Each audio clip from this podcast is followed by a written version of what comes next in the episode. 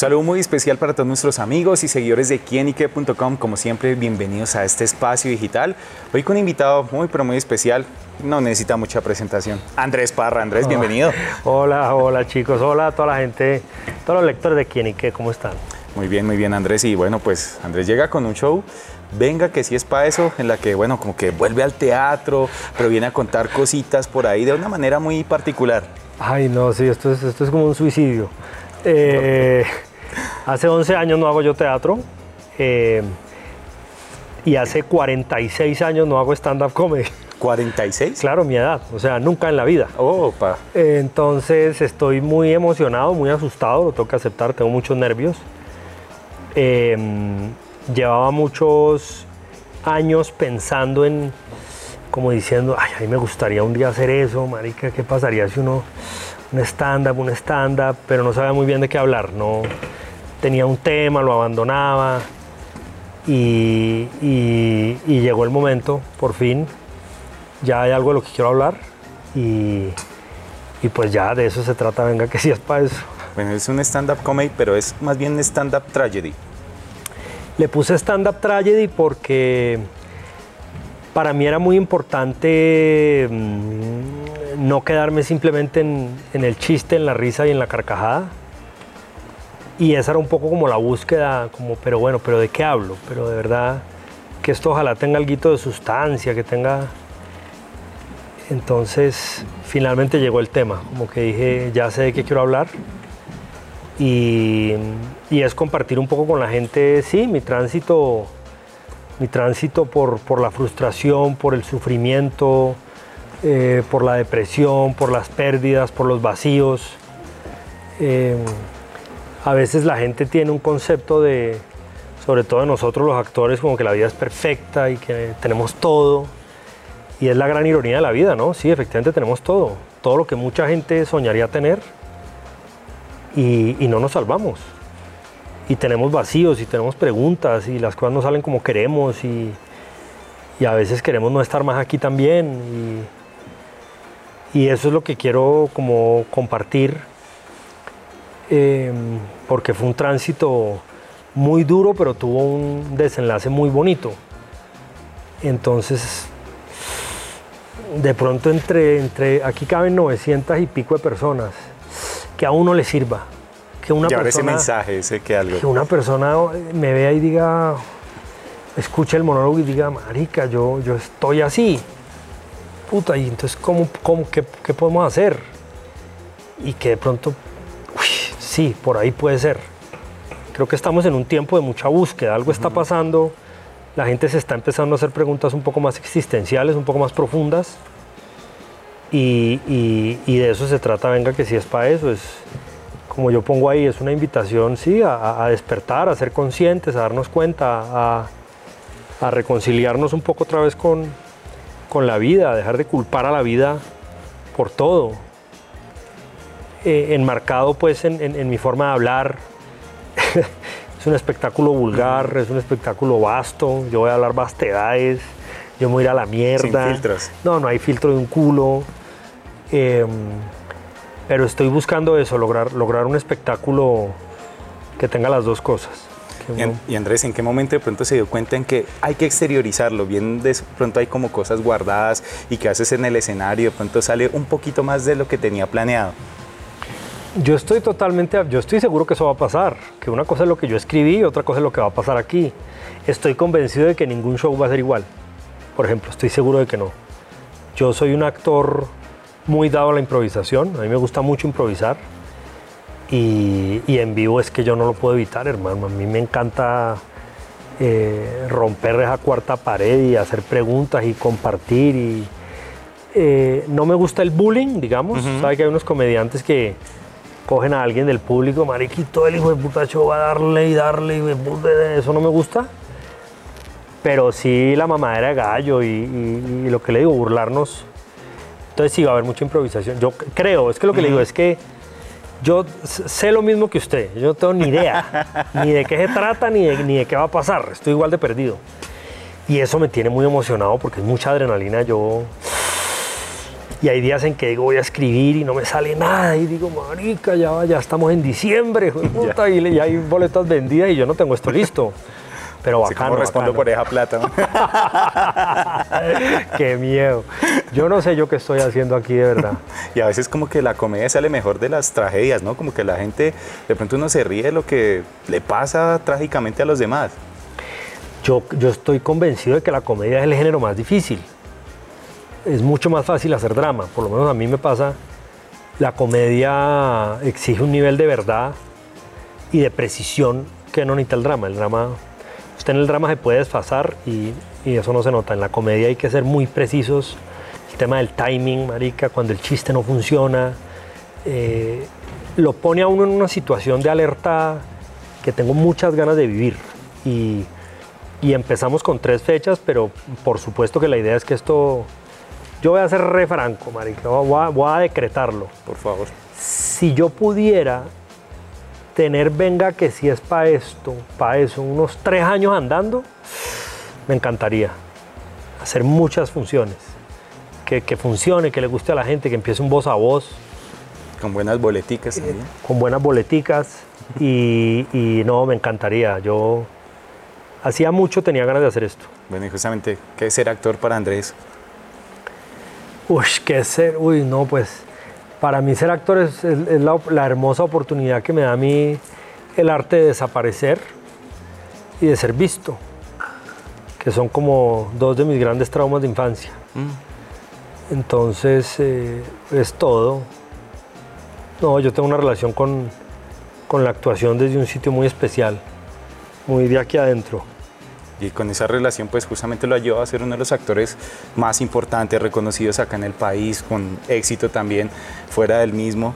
Y justamente hacia ello, ¿se imagina de pronto ese éxito a medida que fue trabajando? ¿Cómo fue llevando esa relación en la actuación al hoy Andrés Parra?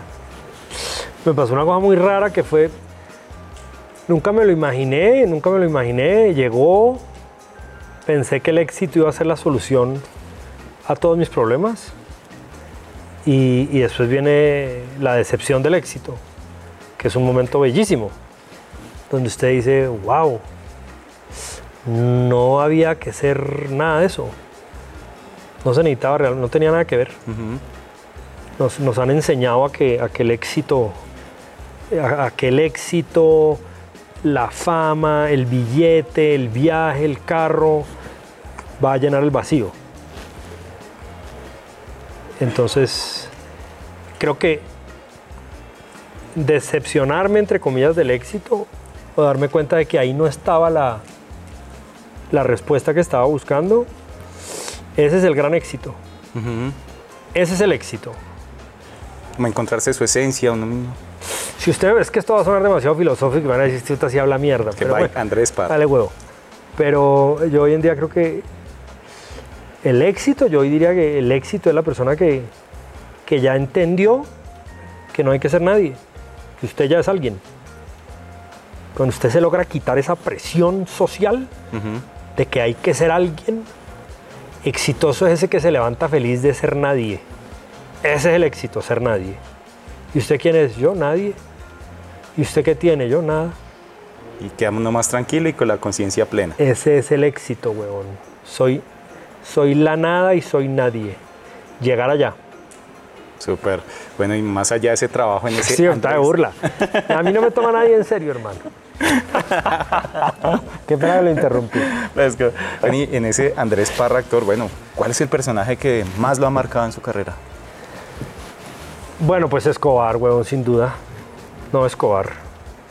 Yo le debo mucho a Escobar.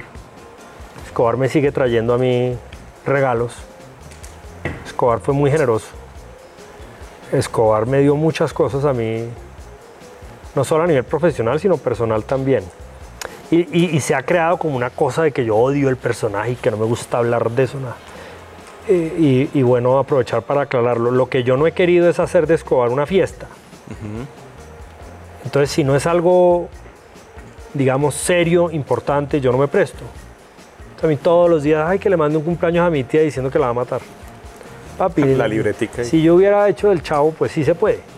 O del pirulino. Escobar es un personaje que hay que tratar con mucho cuidado. Entonces yo me he negado toda la vida. Trato de dar las menos entrevistas posibles, trato de, por supuesto no me presto para nada comercial con Escobar, digamos, en términos de ir a animar una fiesta, weón, disfrazarme en halo, o sea, como que... Y eso la gente lo ha interpretado como que odia al personaje, no sé qué. No, Te todo me desagradecido, Andrés. no, parce. Son dos cosas. El personaje es muy delicado. Que es que yo no hice la chilindrina, ¿me entiendes? Y no estoy demeritando a la chilindrina, pero pues la chilindrina no mató a 10.000 personas, huevón. Uno. Y dos, soy de la filosofía de que cuando uno logra con el arte, que en mi caso, en el caso de los actores, yo creo que hacer arte es jodidísimo, eso es muy difícil, es más fácil, para un pintor yo creo que es más fácil. Pero bueno, supongamos que yo rocé un poquito el, el arte con esa interpretación, entonces yo también, a mí no me gusta manosear mi trabajo. A mí me gusta que eso quede ahí. Que hable, que hable como el personaje. Parce, no lo voy a. Eso es. Eso es escupirle al. Eso no se hace. Eso se queda ahí. Entonces también. Yo creo que uno tiene que cuidar su obra.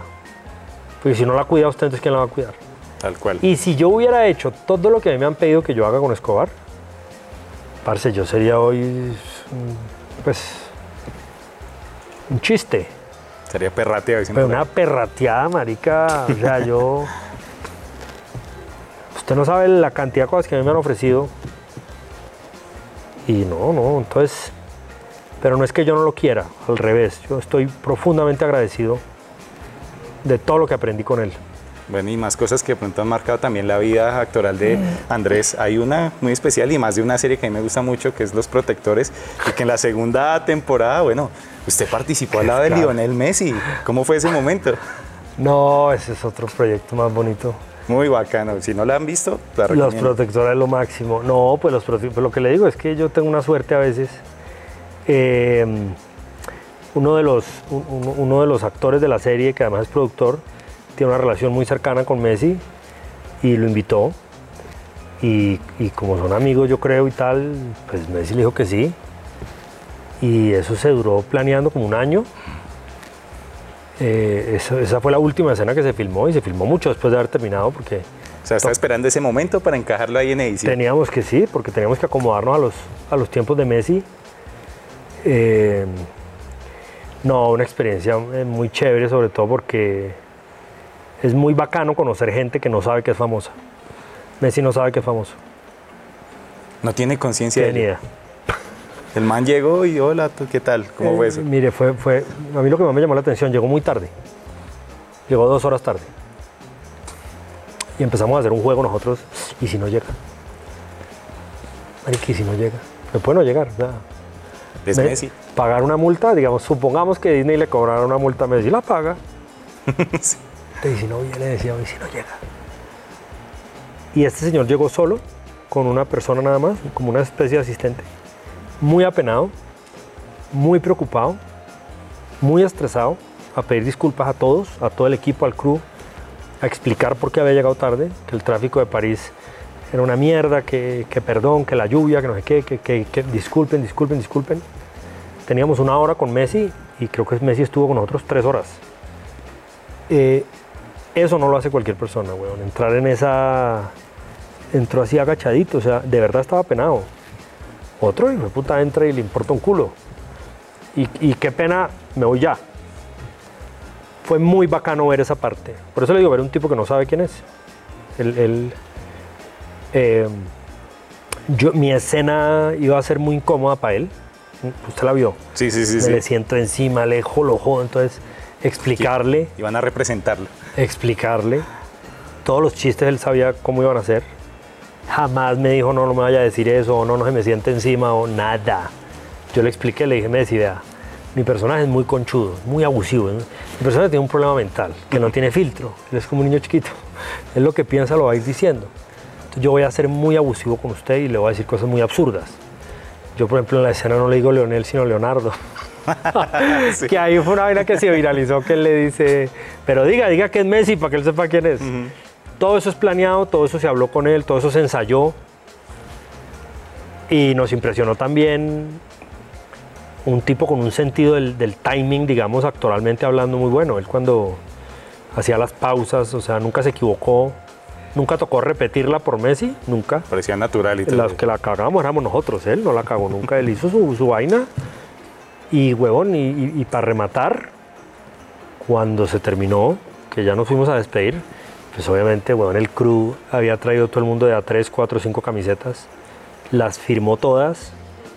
O sea, Messi se estuvo, yo creo que otros 30, 40 minutos más entre esa habitación, firmando autógrafos, mandando saludos, tomándose fotos. Su camiseta se la firmó, su autógrafo. ¿Usted puede creer que el único marica que no llevó camiseta fui yo? Eso se llama una andresada. Cuando, bueno, cuando yo vi, yo dije, ¿yo por qué soy el único huevón que no trajo una camiseta? ¿En serio? Y el mundial ya empezaba. O sea, Y el, después campeón, vea, papi, el payaso. Yo tendría hoy una camiseta de Argentina firmada por Messi, enmarcadita. ya. marica. Bueno, adivine, no llevé ni mierda. Pero bueno, cosas que pasan Cosas por que ahí. le pasan a Andrés Parra, al Chapulín Colorado y a veces a Capulina. Bueno, Andrés, para el 2024, ¿qué más se viene? ¿Qué nos puede contar? Más allá también de esta hora que no se la pueden perder, por supuesto. Viene un año muy bacano, muy, muy bacano. Pille, verá. Porque vengo, de un, porque vengo de un parón bravo. Llevo año y medio sin trabajo, una cosa así, eh, necesitando trabajar. Porque. Toca facturar. Papi, porque cuando uno se separa, eh, las finanzas se tambalean un poco. Eh, aquí me voy a echar una flor. Cuando uno se separa y hace las cosas bien. Pues cuando usted deja a la vieja en la fucking calle, pues a usted no le pasa un culo. Pero cuando usted procura hacer todo lo mejor posible, pues sus finanzas obviamente. Yo tenía tres proyectos, se cancelaron los tres proyectos la misma semana y, quedé como, marica, ¿y ahora? Y gracias a la vida se reactivó. Me voy para México en enero a hacer una miniserie. Eh, voy de antagonista, pero no soy tan malo. No como... No, no, no, soy un corporativo Uy, peor. un poquito insensible, un poquito insensible, pero, pero tengo la misión de caer bien. Regreso en febrero, más o menos. Empieza esto, que son tres funciones. Y si todo sale bien, y si a esto le va bien, porque en realidad pues esto es casi que un- una prueba de fuego, mi sueño sería dedicarme tres, cuatro meses a- a- al stand-up. Y tengo otra serie en septiembre, aquí en Bogotá. Ese sí es malo, que jode, me encanta. Eh, un personaje con un problema mental importante. Y se termina el año. Ya otra vez diciembre. Y ya otra vez diciembre. y si me pregunta, yo quisiera de aquí en adelante vivir así, como hacer dos series, dos películas y el stand-up. Si yo, lo que le decía, si yo pudiera vivir del stand-up, y no hablo de dinero, sino de, de- de que la gente vaya, de que se... Tres años, cuatro años, cinco años, uf, sería demasiado. Yo, yo, yo tengo la sospecha de que esto me va a gustar mucho a mí, esta experiencia. Aunque estoy cagado, yo siento que me va a gustar. Bueno, y como ya justamente yo, pues, me imagino ya la vida, digámoslo, solo, ya salió ese proceso difícil que tuvo, como bien lo acaba de notar. Eso también me imagino que le ha ayudado para llevar esta obra y este proyecto adelante. Absolutamente, está inspirado en eso. Está inspirado en eso. Eh, ¿Qué hace uno cuando... ¿Qué hace una persona cuando el mayor de sus miedos llega a su casa, por fin? Algo que usted ha querido evitar. que- ¿Qué hacer cuando la muerte se presenta? De eso va. ¿Qué hacer? ¿Qué hacer? ¿Huir? ¿Seguir huyendo o rendirse? Ponerle la cara. y morirse. ¿Qué Ok. pasa? Y es una buena decisión. Es la mejor decisión. Muy duro rendirse ante la muerte. Porque rendirse ante la muerte significa resistir un dolor muy fuerte. Hacerse el, el huevón y quitarse, bueno. Pero cuando usted se rinde ante la muerte, cuando usted le dice a la muerte, a la muerte, es decir, al miedo, listo, ya me tocó, llegó mi hora, hágale, ¿qué hago? Ríndase. Uy, como cuando usted lo sientan en donde el dentista y prenden esa mierda y usted sabe que ya se Esa fresa es un pecado, eso Ya ya estoy- prohibirlo.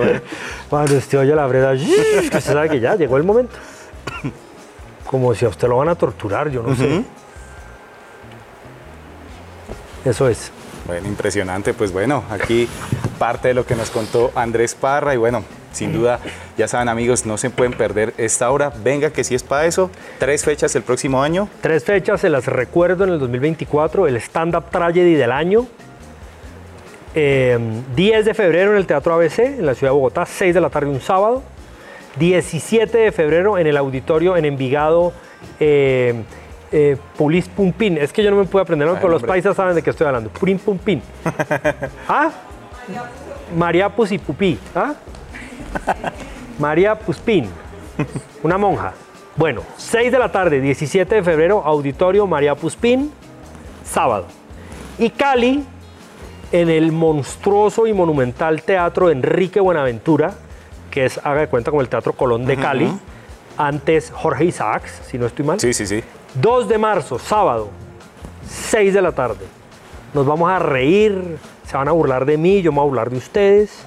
Manden fuá, tengo mucho miedo, manden fuá, manden mucho fuá y, y- y- y colaboren, colaboren que la calle está dura, muchachos. Andrés Parra en quienique.com. El placer de saber, ver y ver más. Gracias por Oh, estar yeah. Gracias, papi. Los, los espero a quien venga que sepa eso.